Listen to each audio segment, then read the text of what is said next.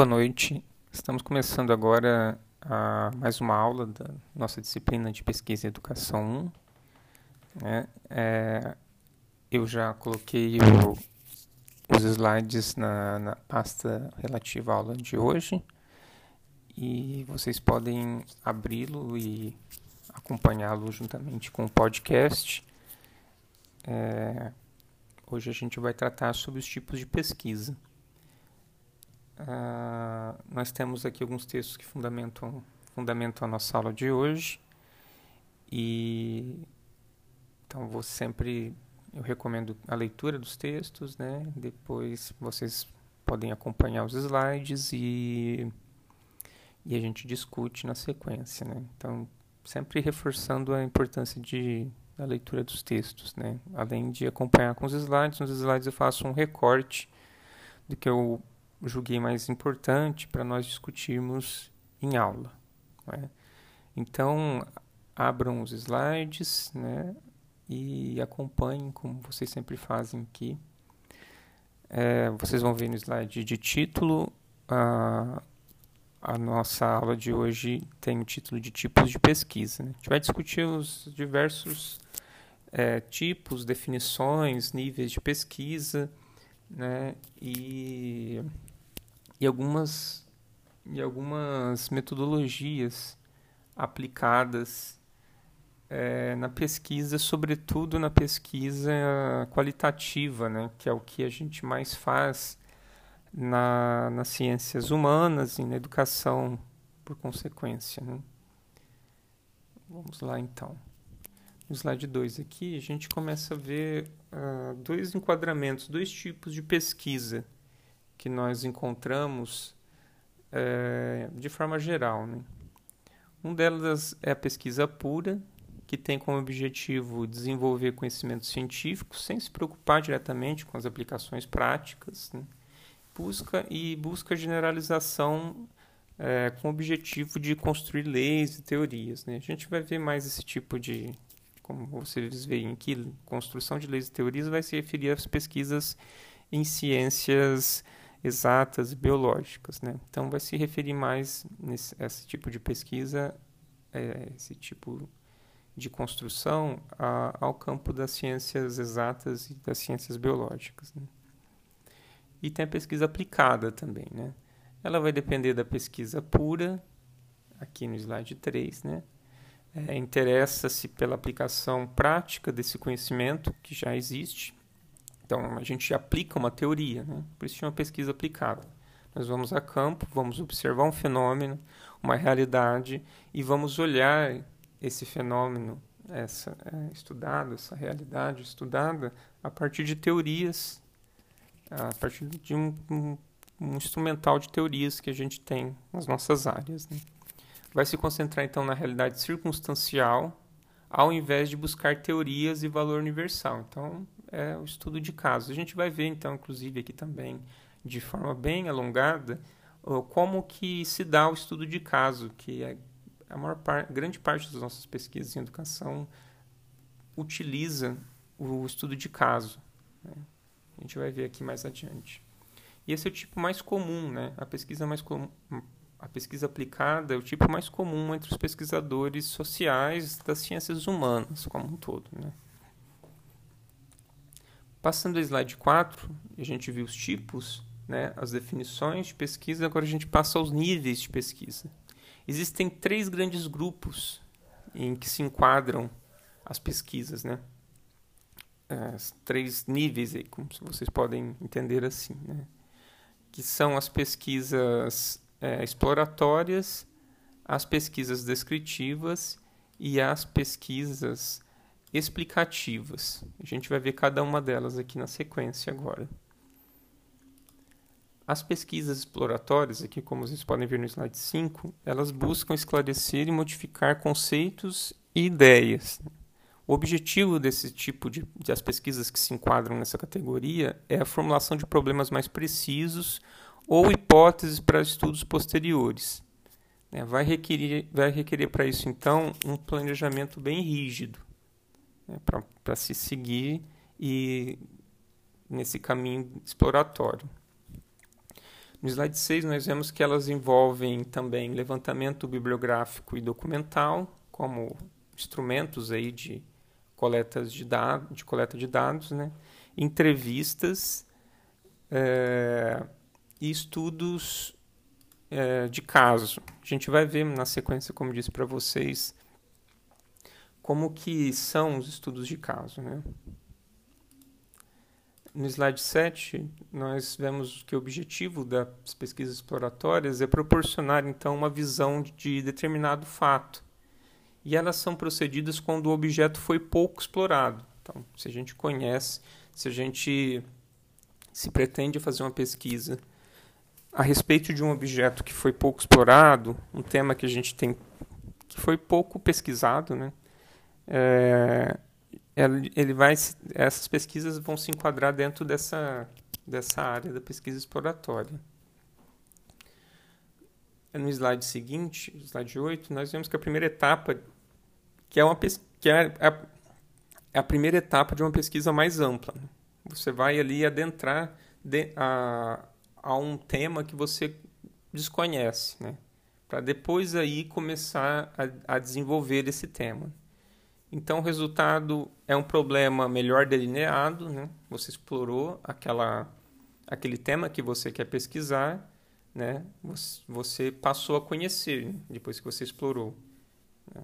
Então, esse, essa, as pesquisas exploratórias vão cumprir essa etapa de você é, conhecer melhor um, um tema que você não estudou ainda, que você pretende começar a pesquisar. Né?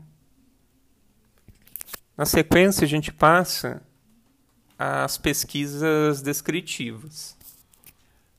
É, o objetivo da pesquisa descritiva, então, como própria, o próprio nome já diz, é descrever as características de determinada população ou fenômeno ou estabelecer relações entre variáveis. Né? Quando a gente vê relações entre variáveis, a gente vai pensar mais em pesquisas de ciências exatas e biológicas, né? que envolve esse tipo de possibilidade, e algumas aplicações das ciências sociais também. Né? No slide 10, nós vemos alguns tipos de pesquisas descritivas. Né? É então, é o estudo de características de um grupo, sua distribuição por idade, sexo, procedência, nível de escolaridade, etc. É. Uh, outro tipo de pesquisa descritiva é o estudo sobre o nível de atendimento de órgãos públicos. Né? Uh, também estudos sobre condições de habitação, índice de criminalidade local. São outros tipos também.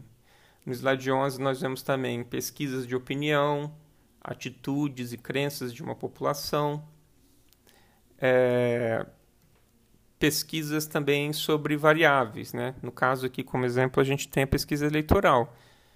as pesquisas eleitorais são pesquisas descritivas. Né? Elas vão coletar dados sobre determinada situação eleitoral, o, o cenário que se desenha, a, os candidatos que têm que as pessoas têm mais interesse em votar.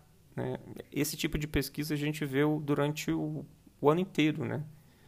Claro que conforme a gente se aproxima dos momentos de, de eleição, elas se avolumam mais. Mas a gente tem praticamente todo mês pesquisas eleitorais, né? já que no, no Brasil nós temos eleições a cada dois anos. Né? Então, as pesquisas eleitorais são muito frequentes. É um bom exemplo de pesquisa descritiva. No slide 11, na, desculpe, no slide 12, nós vemos que essas pesquisas também exigem, como qualquer uma, né, é, um planejamento rigoroso. Qualquer tipo de pesquisa vai exigir um planejamento rigoroso. Eu só, a gente só coloca de novo aqui para reforçar. Né? No ano que vem, vocês vão começar a construir o projeto de pesquisa de vocês para a pesquisa de TCC e a gente vai mergulhar mais nesse universo. Né? Vocês vão colocar a mão na massa construindo este projeto de vocês, né? um plano de pesquisa. Então vocês vão ver que exige esse planejamento rigoroso. Os métodos e técnicas de coleta e análise de dados devem ser muito bem definidos. Em todas as pesquisas é, ocorre da mesma forma. a recomendação é utilizar dados da pesquisa exploratória. Como eu disse, a gente explorou né, um tema que a gente conhecia, a gente vai utilizar dados dessa pesquisa exploratória na pesquisa descritiva. Né? Uma vez que já foram coletados dados preliminares né, que permitem com que você possa desenvolver seu projeto. Dada a amplitude desse tipo de pesquisa, é, ela permite análise de variáveis que influenciam ou causam os fenômenos. Né? Aqui na sequência, a gente tem a, a Oliveira coloca que existe uma dúvida comum, né, que é como diferenciar uma pesquisa descritiva de uma explicativa. É, são, são tipos de pesquisa que se aproximam. Né? A gente vai ver na sequência aqui a, detida, mais detidamente o que é como que a gente caracteriza uma pesquisa explicativa. Mas aqui, como a gente veio vendo a pesquisa descritiva, a gente faz um, essa comparação. Né? Então, como os próprios verbos aqui é, indicam, a pesquisa descritiva ela se, se, ela se refere à, à descrição, né, ao descrever, e ela vai narrar sobre os acontecimentos. A pesquisa explicativa ela se refere ao verbo explicar. Né? Então, ela vai dizer o motivo do acontecimento. Então, uma na descritiva a gente narra os acontecimentos e na explicativa a gente diz o motivo desse acontecimento. Então, a pesquisa descritiva ela vai se interessar pela descoberta de fenômenos, sua descrição, classificação e interpretação. A pesquisa explicativa ela vai utilizar o método experimental para determinar o modo ou as causas que produzem o fenômeno. Então, diferenças existem diferenças, né? É, diferenças sutis, mas existem. Passando então ao slide 14, a gente se detém mais aqui nas pesquisas explicativas. A preocupação nesse tipo de pesquisa é identificar os fatores que determinam, então, ou contribuem para a ocorrência dos fenômenos. Como a gente, vai, a gente vai procurar dar explicações para esses fenômenos. Esse, o Antônio Carlos Gil vai dizer que esse é, é o tipo de pesquisa que mais aprofunda o conhecimento das realidades, porque explica a razão, porquê das coisas. Né? É, é claro aqui, né? Está claro, está posto isso, né? Essa, esse pressuposto. Uh, existe, o, mas o risco, então, também, é, como envolve essa potencialidade grande, o risco é, que vem junto é grande também. Né? O risco de cometer erros aqui é muito grande. Aqui a gente está tentando explicar uma situação né, que, na maioria das vezes, é desconhecida para nós. Pior também se for conhecida para nós. Né? Então, tem os dois lados. Se a gente não conhece, a gente pode errar porque desconhece. E se a gente está tratando de uma realidade que a gente conhece, pensem que a gente vai estudar um, você vai estudar a sala de aula que você trabalha, né? ou a escola que você leciona. O, o, risco de cometer erros também é grande nesse sentido, porque você pode é, ficar cego para algumas coisas que estão no seu cotidiano, né? que passam batido por você. Né? Então, existem riscos tanto, tanto na situação de você não conhecer aquele fenômeno, ter contato com ele pela primeira vez para pesquisá-lo, quanto na situação em que você está é, imerso nesse, nesse meio esse fenômeno. Né? É, exige uma, é, existe uma série de cuidados que a gente tem que ter em um caso e em outro. Passando ao slide 15, ainda nas pesquisas explicativas, a gente pode, é, elas podem se constituir numa continuação da pesquisa descritiva. Né? Isso porque, para que se conheça a origem do fenômeno, ele deve estar previamente descrito. Então, a gente explora, a gente descreve e depois a gente explica o fenômeno. Né? Os métodos utilizados aqui, então. Nas ciências biológicas, vai ser utilizado o método experimental, e nas ciências sociais, ciências humanas, é a observação. Né? É por meio da observação que a gente é, obtém os dados para explicá-los. Né? Certo? Então, a gente falou aqui dos, do, das três grandes divisões da pesquisa. Né? É, vocês viram que tem um pouco de cada uma contida na outra. Né? É, uma ajuda e respalda a outra. Né? Então, a gente passa aqui, tendo visto esses três tipos de três grandes grupos, a gente passa o delineamento da pesquisa. Então, inicialmente é necessário, aqui no slide 16, né? Inicialmente é necessário estabelecer um sistema conceitual ou um marco teórico, né? que ele é constituído pela formulação do problema, construção de hipóteses, uh, identificação de variáveis, né? da relação entre variáveis. A gente, isso aqui são os passos para a construção de um plano de pesquisa, né? ou de um projeto de pesquisa. São aqui ele está elencando os passos que a gente vai que a gente vai traçar aí nesse nesse trabalho. Novamente no ano que vem, na disciplina de seminário de pesquisa 1, vocês vão ver mais detidamente é, cada um desses pontos que a gente vai construir um plano de pesquisa. Isso no ano que vem, primeiro semestre do, do ano que vem, de 2022. Seguindo no slide 17, somente o cumprimento dessas tarefas não é, é suficiente para a verificação empírica do problema. Né? Não é só estabelecendo é, o problema, as hipóteses, que a gente vai é, dar conta da verificação desse problema, né? porque a gente precisa ir a campo. Então, aqui no delineamento a gente estabelece o que, que a gente vai, pretende fazer na pesquisa. Depois, quando a gente vai a campo, vai explorar né, o, o fenômeno e que a gente vai ter contato com, com os detalhes né, do que a gente estabeleceu no nosso projeto. É necessário, então, definir o delineamento da pesquisa, né, fazer esse projeto, ele é muito importante. O delineamento, então, ele se trata do planejamento da pesquisa de modo amplo, considerando a sua diagramação, né, o formato do, desse plano, e a previsão de análise e interpretação desses dados. Então, é o projeto. Isso aqui é basicamente a descrição de um, de um plano. Né. No slide 18, a gente vê que o delineamento ele ocupa-se do contraste entre teoria e os fatos e a sua forma. Né. É, é uma estratégia, um plano geral que determina as operações necessárias para fazer a pesquisa. Nessa etapa se dá o início então dos métodos. A gente estabelece nessa etapa também os métodos que a gente pretende utilizar em nossas pesquisas. No slide 19, nós vemos que cada pesquisa, então, nesse sentido, vai requerer um delineamento específico que vai ser determinado pelo objeto de estudo, né, pelo que a gente quer estudar, pela dificuldade que a gente tem na obtenção dos dados. Né? Cada pesquisa envolve um nível de dificuldade de obtenção de dados. Né?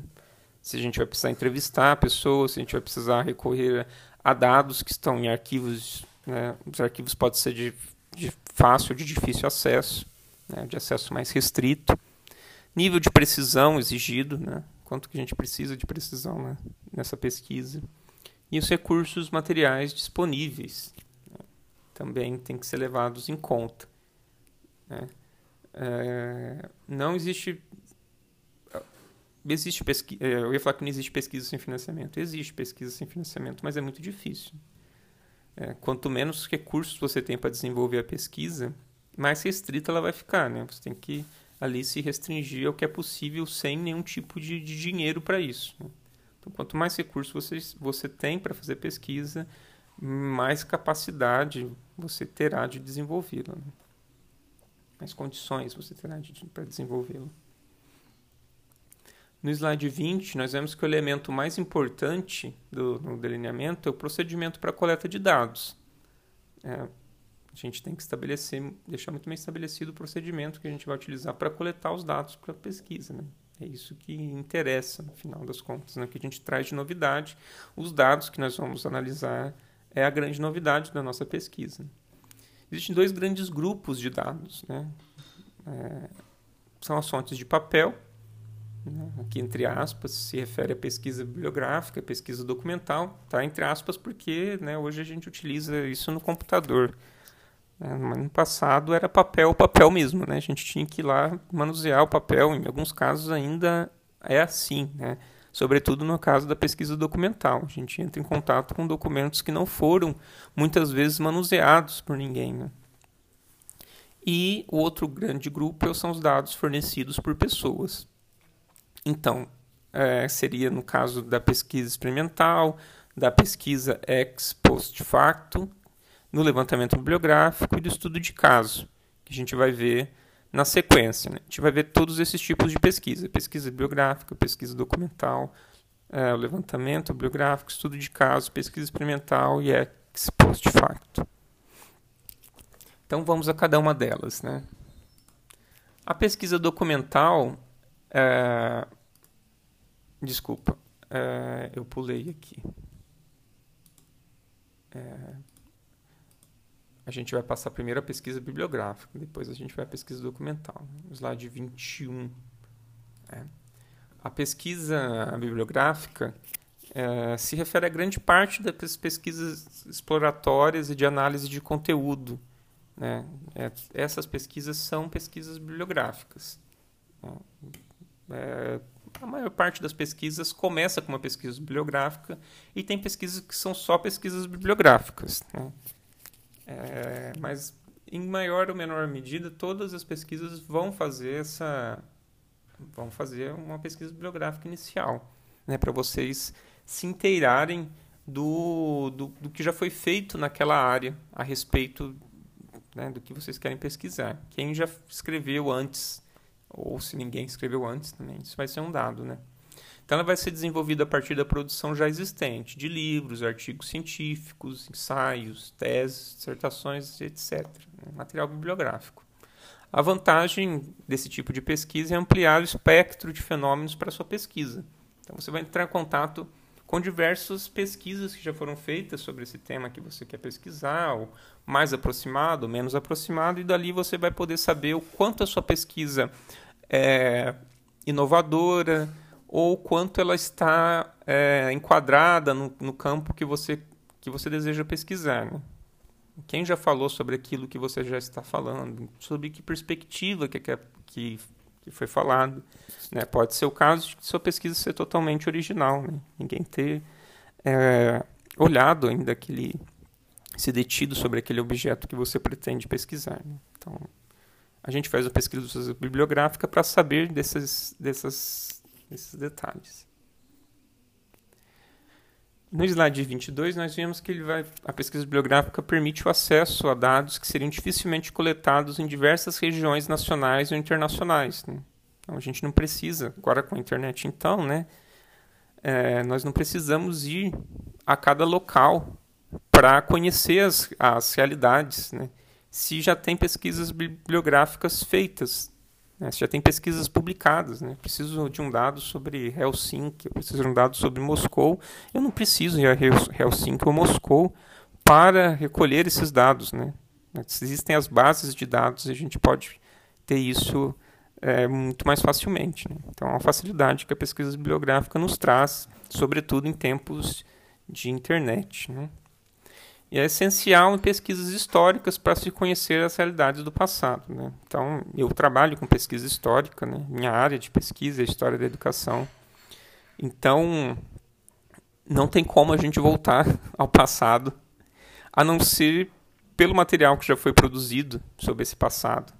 Ou, no caso dele não ter sido produzido e as pessoas que conviveram naquele passado que você deseja pesquisar estejam vivas ainda, você pode entrevistá-las né, e, e, criar esse, essa, esse material bibliográfico tão inexistente, mas isso tem uma limitação. Né? Eu só posso, nesse caso, entrevistar pessoas que ainda estão vivas. Né? Então, eu não vou muito além né, na, no recuo histórico, né? é o tempo de vida da pessoa. Então, só vou poder conhecer realidades de 60, 70 anos né, anteriores a mim. Né? É o tempo de vida. Você pode ter só a sorte de encontrar pessoas mais idosas que possam lhe falar sobre aquela realidade que você quer pesquisar, né? Pessoas com 90, 100 anos de idade. Aí vai reduzindo as suas possibilidades, né? Não são tantas pessoas que chegam a essa idade. Mas, no geral, pesquisas históricas vão se valer muito grandemente pesquisas bibliográficas, né? Então, imagine se você quer pesquisar é, é, realidades de mais de 300 anos, 500 anos, então, só mesmo com material publicado né, para isso, ou documentos que não foram analisados ainda. É, também não existem regras fixas, né, que a gente vê no slide 23, contudo, algumas tarefas elas são essenciais nessa pesquisa bibliográfica. No caso, a exploração das fontes, né? o conhecimento do volume de produção acerca de um determinado tema deve ser buscado em bancos de dados. Né? O exemplo é o catálogo de teses, dissertações da CAPES, né? a biblioteca digital de teses e dissertações, né? ou qualquer outro acervo, né? o próprio site da Cielo, né? que é um portal de, de periódicos, né? de artigos. Também pode ser por consulta a especialistas da área. Também pode ser consultando a bibliografia, como eu disse, de artigos, dissertações, teses e livros. Na sequência, slide 24, também a leitura do material é importante. Né? Após a localização das fontes, é necessário uma rápida leitura para reter o que mais interessa à sua pesquisa. Então você vai fazer uma coleta grande, muitos dados que você encontrou, depois você tem que ler pelo menos o resumo de cada uma dessas pesquisas para saber o que te interessa diretamente. É, pode ser que se você encontrou 50 trabalhos, mas desses 50 só 10 interessam. Então, só a partir da leitura do resumo que você vai saber disso. E depois, se o resumo te interessar, a leitura do material na íntegra. Né? Ou dependendo do tempo que você dispõe, dependendo dos seus objetivos, ler todo o material na íntegra. Né? Por exemplo, vamos supor que você encontrou 50 artigos na sua pesquisa você pode ler os 50 artigos na íntegra. Né? também existe essa limitação, mas geralmente as pessoas leem só o resumo porque costumam encontrar muitos trabalhos né? e o tempo das pesquisas é escasso. A gente não tem todo o tempo do mundo para fazer pesquisa. Então a gente vai elaborar fichas dessas, dessas é, pesquisas que nós encontramos. Nessas fichas a gente vai é, elencar os aspectos mais relevantes das fontes coletadas e eles devem ser inseridos nessas fichas ou tabelas contendo o resumo de parágrafos, capítulos, obra como um todo. São os fichamentos, né, gente? É, quando está falando aqui de elaboração de fichas, a gente está se referindo especificamente à construção de fichamentos dos textos encontrados, pelo menos daqueles mais relevantes à nossa pesquisa. Essas no slide 25 a gente vê que essas fichas devem ser ordenadas, né? Depois que você fez, né, esses fichamentos, você ordena esses fichamentos e por fim, né, a fim de conferir confiabilidade dos resultados, é necessário se atentar para os objetivos estabelecidos. Então, sempre é, a gente tem em mente o, o que, que a gente está buscando, né? Sempre ter em mente o que a gente está buscando com essa pesquisa bibliográfica, nunca se perderem na pesquisa. Às vezes a gente está pesquisando pesquisando, é, imerso nos documentos, na, na, nas obras que a gente encontrou e os nossos objetivos vão se perdendo pelo caminho. Então é sempre bom revisitar o seu projeto e ver o que você está procurando na, com aquela pesquisa. Né? É, parece que a gente não vai, né? falando assim, parece que a gente não se perde, mas é, há a possibilidade de se perder no, no meio de tanto documento, tanto livro, tanto artigo encontrado. No slide 26 a gente passa outro tipo de pesquisa, que é a pesquisa documental. Ela é semelhante à pesquisa bibliográfica, alterando-se apenas o tipo da fonte. A pesquisa se utiliza de fontes que não receberam tratamento analítico, que não foram analisadas por ninguém antes né, de você, ou que podem receber um tratamento diferenciado de acordo com os objetivos que você estabeleceu na sua pesquisa. Então, alguém pode ter analisado um documento, uma ata de uma reunião, é um, um é, uma lei, é, qualquer documento oficial, é, só para dar alguns exemplos aqui, mas com um objetivo diferente do seu. Então, talvez você não é a primeira pessoa a olhar aquele documento, mas com o objetivo que você estabeleceu, talvez você seja o primeiro a dar um enfoque, aquele enfoque que que você estabeleceu para sua pesquisa. Seguindo no slide 27, vai se utilizar então dos mesmos passos também da pesquisa bibliográfica. Existem dois tipos de documentos. Os primários, que são aqueles que não tiveram tratamento, então nenhum, né? São aqui como exemplo documentos oficiais, reportagens de jornal, cartas, fotografias, gravações, diversos tipos de documentos. Documento não é só documento oficial, é como vocês podem ver aqui. Né? No passado se acreditava, quando falava-se em documentos, que era, seria só o que era produzido pelos, pelos governos, pelos, pelos poderes. Né? É, mas não, isso se ampliou. Né? Tudo é documento, tudo que é produzido pelo, pelo ser humano é fonte. Né? E se não teve tratamento, é um documento primário. Então, por isso está aqui reportagem de jornal, cartas, fotografias, imagens. Né? E tem também os documentos secundários, né? já foram previamente analisados. Né? Então, se trata de se trata de outro tipo, né? São fontes que já foram olhadas, já, já, já tem algum tipo de trabalho em cima daquela fonte, né? feitos por, outra, por outras pessoas que como exemplo a gente tem relatórios de pesquisa, tabelas estatísticas, entre outros. Na sequência, no slide 28, nós passamos à pesquisa experimental. O experimento é o melhor exemplo de uma pesquisa científica. Né? O delineamento experimental vai envolver determinação de um objeto de estudo, aceleração de variáveis que podem influenciar nesse objeto de estudo, né? A definição de formas de controle, a observação dos efeitos que a variável produz no objeto. É... Mas no slide 29 nós vemos que esse é um tipo de pesquisa, como vocês podem ver pelas características anteriormente elencadas, pouco utilizado em ciências humanas. Né? Isso se trata de prática laboratorial, no mais das vezes. Né? Na psicologia social, a gente aqui tem alguns tipos de, de ciências humanas que podem se utilizar desse, da pesquisa experimental. A gente tem aqui o exemplo da psicologia social, em que se pode ocorrer medição de atitudes, estudo do comportamento de pequenos grupos, análise dos efeitos da propaganda. Então, existe algum tipo de aplicabilidade nas ciências humanas. Na sociologia do trabalho, a gente pode é, ver a influência de fatores sociais na produtividade. Na pedagogia, a gente, que é o nosso campo, a gente pode ver, a gente pode fazer um é, experimento, nesse caso, de efeitos das técnicas de ensino sobre o aprendizado. Né? Então, é um tipo aqui né, de aplicação. Na sequência, slide 30, a gente vê a pesquisa, o tipo de pesquisa denominado ex post facto. Né? Se refere a um experimento realizado depois dos fatos, né? post facto, né? vai se referir a depois dos fatos. Né? Como um exemplo aqui para a gente entender melhor. O Antônio Carlos Gil vai nos dizer: se em uma determinada região existem duas cidades com aproximadamente o mesmo tamanho, mesmo tempo de fundação e características socioculturais semelhantes, e numa delas se instala uma indústria, as modificações que aí se produzirem poderão ser atribuídas a esse fato, a implantação dessa indústria nessa cidade. Né? Mas esse é um tipo de, de trabalho muito difícil, né? é um tipo de conclusão muito difícil de se tirar.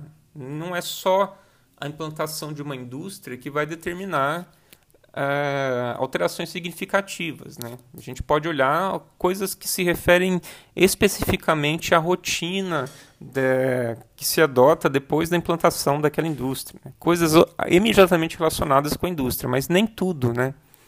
Então não, a gente não pode fazer um alargamento total desse, dessa, desse fato, né? do que da implantação, aqui no caso do exemplo de uma indústria. Né? Outros elementos podem influir né, nas diferenças entre uma cidade e outra. Né?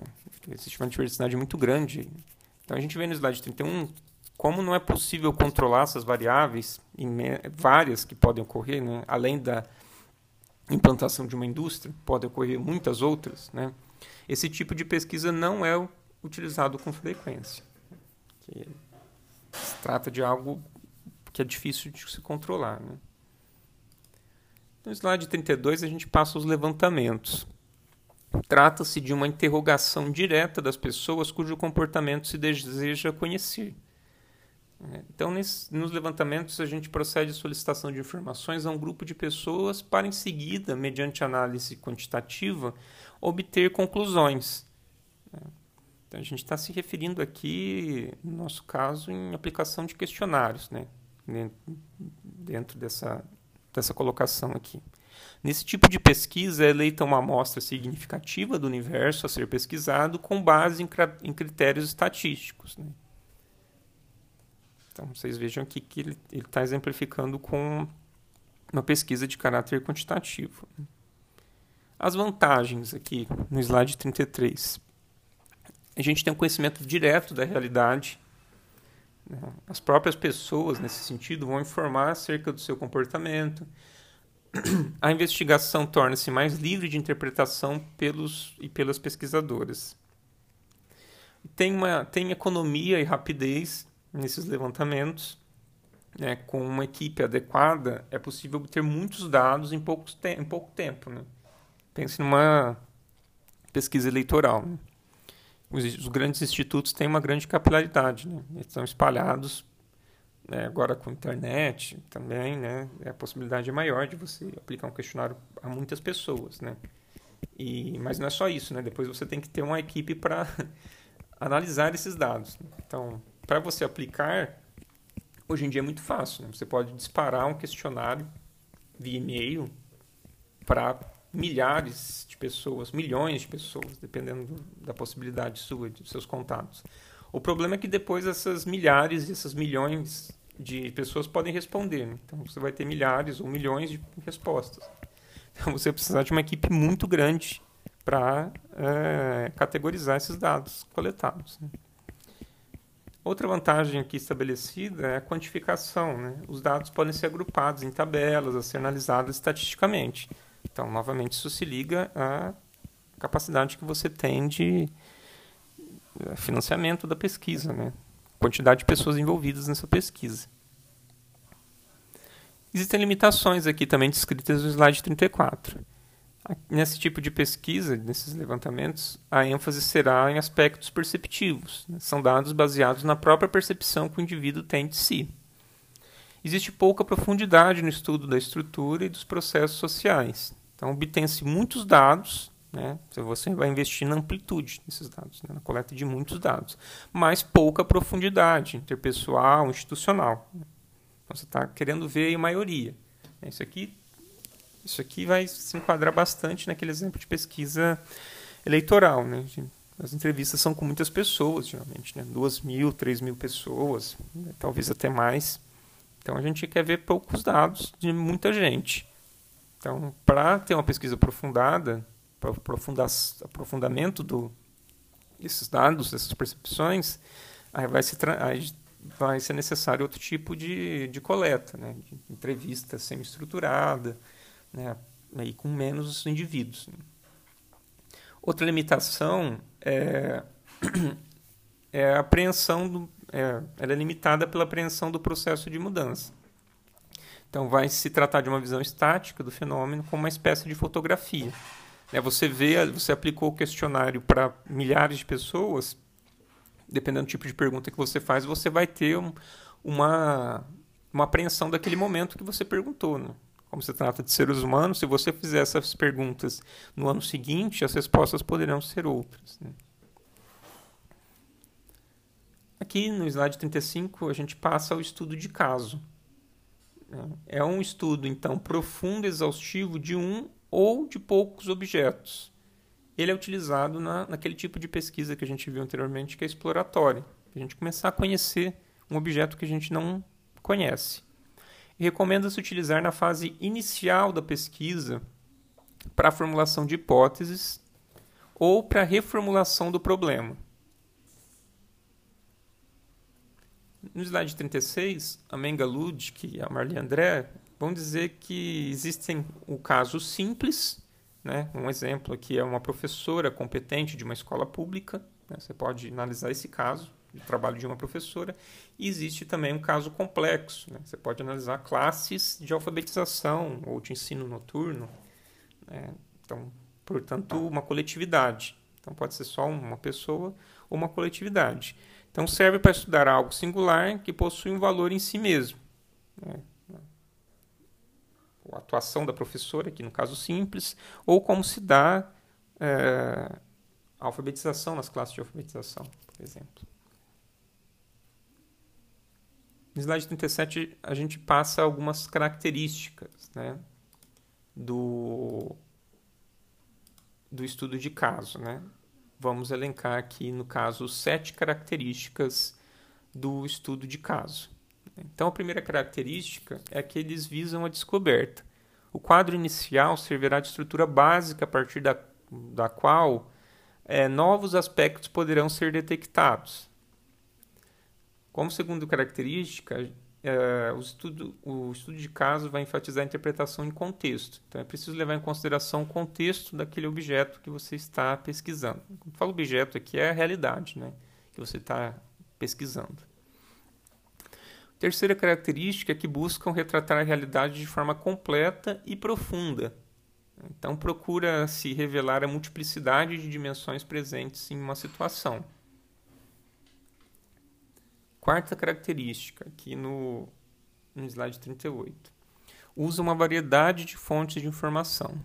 Se o estudo é feito em uma escola, as observações serão realizadas em salas de aula, é, nas reuniões, no momento da merenda, na entrada e saída das crianças. Os dados serão coletados no início, no meio e no fim do semestre letivo.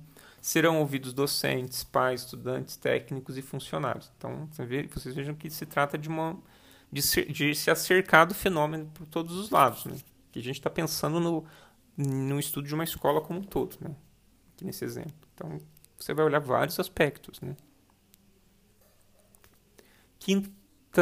Característica do estudo de caso é que revela a experiência de outros e permite generalizações a partir dessas experiências, né?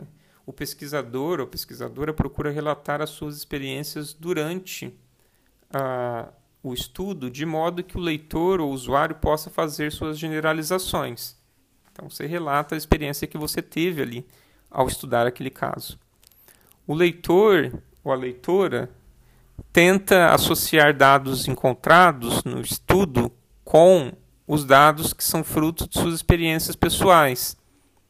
Então, é possível fazer essa associação no estudo de caso, né? Então isso também, né, isso vai se referir também, isso vai se ligar mais propriamente àquelas quando você está você está pesquisando algo com que você trabalha. Né? Caso que eu dei lá no começo, se você estuda, pesquisa uma escola, né, você já tem experiências sobre escola, né, sobre trabalho docente, no nosso caso aqui.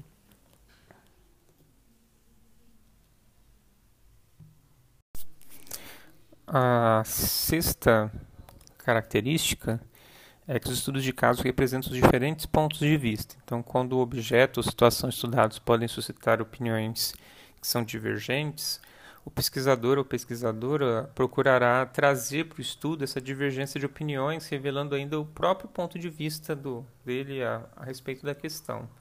Né? Então, é um confronto de, de pontos de vista que também se fazem presentes nos estudos de caso. E a sétima característica é que os estudos de caso utilizam uma linguagem, uma forma mais acessível do que outros relatórios de pesquisa. Né? Aqui falando do relatório de pesquisa, né? quando você finaliza a pesquisa. Os dados podem ser apresentados como dramatizações, desenhos, fotografias, colagens, slides, enfim, né? várias formas diferentes de apresentar os resultados. E há uma preocupação com a transmissão clara, direta e bem articulada do caso num estilo que se aproxime da experiência do leitor ou da leitura. Né? Tem essa proximidade também com, com o leitor e com a leitura. Outro tipo de pesquisa é a etnográfica. Vocês vão ouvir falar bastante, né? já deve ter ouvido falar, provavelmente. A etnografia é o estudo e descrição dos povos, da sua língua, raça, religião, etc. Né? Esse é um estudo sobre a cultura, buscando caracteriz caracterizar é, determinados grupos sociais. Então, portanto, é, é um tipo de pesquisa mais comum na área da antropologia. No slide 43, nós vemos que a pesquisa etnográfica é, ela também pode ter uma aplicação na educação, apesar de ser mais comum na antropologia, com a utilização de técnicas para a pesquisa de campo, né, devem ser adequadas ao objeto de estudo seja através da utilização de questionários, entrevistas ou observação participante, que a gente vai ver mais agora adiante como que, que ocorre. A pesquisa exige uma efetiva participação do pesquisador, da pesquisadora no processo em termos de observação e interação com os atores sociais. Né? Vai se vai se integrar à comunidade, né? A ênfase deve ser também no processo educacional, no caso de pesquisa educacional, e não simplesmente no resultado final da pesquisa. Né? Então, é uma pesquisa que aborda o, o processo, né? não se foca tanto no final. Outro tipo de pesquisa, aqui no slide 44, é a pesquisação, e ela implica a realização de um estudo junto a grupos sociais. Ela é concebida e realizada em, em associação com uma ação e com uma, uma é, resolução de um problema coletivo, e no qual as pesquisadoras, os pesquisadores e os participantes representativos da situação do problema estão envolvidos de modo cooperativo e participativo pesquisa que exige bastante integração do, do pesquisador com o tema. Né? Vai se envolver bastante com a comunidade, com, com os participantes. E tem, por fim, aqui, o último tipo de pesquisa, ela envolve ainda mais interação do pesquisador, da pesquisadora com os, os, participantes, os grupos que são estudados, que é a pesquisa participativa, aqui no slide 45. É, ela vai exigir um compromisso do pesquisador, da pesquisadora com a comunidade que realiza o estudo. Ela é realizada em comunidades carentes, em grupos grupos desfavorecidos, como operários, indígenas, camponeses, entre outros. Então, tipo de pesquisa que traz aí a participação do pesquisador de forma efetiva, né? pensando na contribuição direta àquelas comunidades. E aqui a gente é, conclui, essas são as referências, né? Antônio Carlos Gil, Menga Ludic, Maria André e Maria Marli de Oliveira. É, agora na aula a gente pode comentar sobre as dúvidas que vocês tiverem, né? São muitos exemplos aqui, né? A gente vai aplicar esses exemplos quando a gente for trabalhar as nossas pesquisas, né? Alguns deles, né? A gente pode utilizar em nossas pesquisas. É, obrigado pela audição e até mais. you